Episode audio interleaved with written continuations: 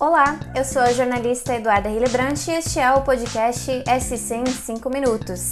Aqui você fica sabendo das principais notícias de Santa Catarina. Vamos aos destaques desta segunda-feira, 24 de janeiro de 2022. Infelizmente, o final de semana foi marcado por mais um caso de violência contra a mulher.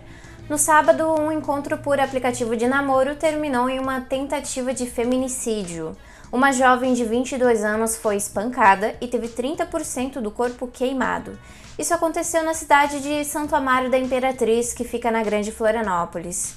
Segundo a polícia militar, um homem que ela conheceu por meio do aplicativo foi o autor do crime.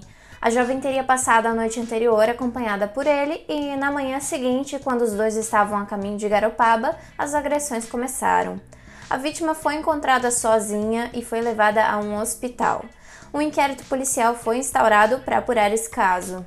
E uma notícia de Brasília tem impacto no estado. Os vetos do presidente Jair Bolsonaro ao orçamento da União tiraram cerca de 43 milhões de reais das rodovias federais de Santa Catarina. O valor já tinha sido aprovado pelo Congresso e corresponde a 14% dos investimentos nas nossas estradas. Os recursos iriam para a construção de marginais na BR-101, na altura de Araranguá, e também para a duplicação da BR-470, no Vale do Itajaí. Outra parte menor dos recursos iriam para as BRs 208 e 163. Os impactos dessa decisão você confere na coluna de Evandro de Assis. Além do atraso nas obras de infraestrutura, o setor de agricultura catarinense enfrenta a estiagem.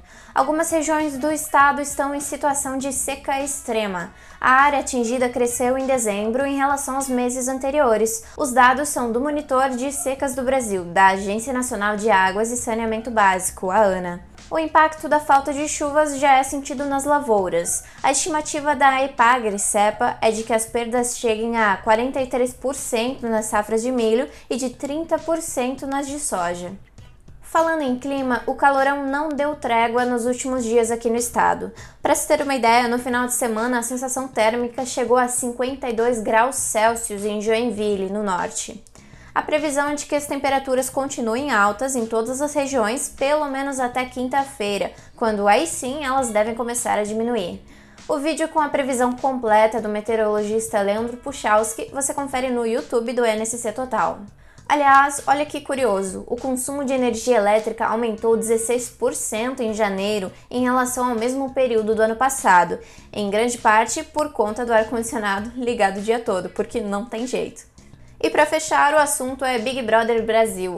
Ontem foi a formação do primeiro paredão, com a cantora Nayara Azevedo, o catarinense Luciano e a sister Natália. No Twitter do Diário Catarinense você pode participar de uma enquete sobre quem deve sair essa semana. Também na edição de domingo, a participante Linda Quebrada, que é travesti, falou sobre o uso correto de seus pronomes. Lin tem uma tatuagem escrita ela no rosto, mas foi repetidamente tratada pelo pronome masculino por participantes da casa. E acho que assim também é uma indicação para todas as outras pessoas. Então, ficou na dúvida? Lê e daí vocês lembram que eu quero ser tratada nos pronomes femininos. Esse foi o SC em 5 minutos, o podcast do NSC Total, publicado de segunda a sexta. A produção é minha, Eduarda Hillebrand, a edição de som é de João Scheller e a coordenação é de Carolina Marasco. Essas e outras notícias você pode conferir em nsctotal.com.br. Até amanhã!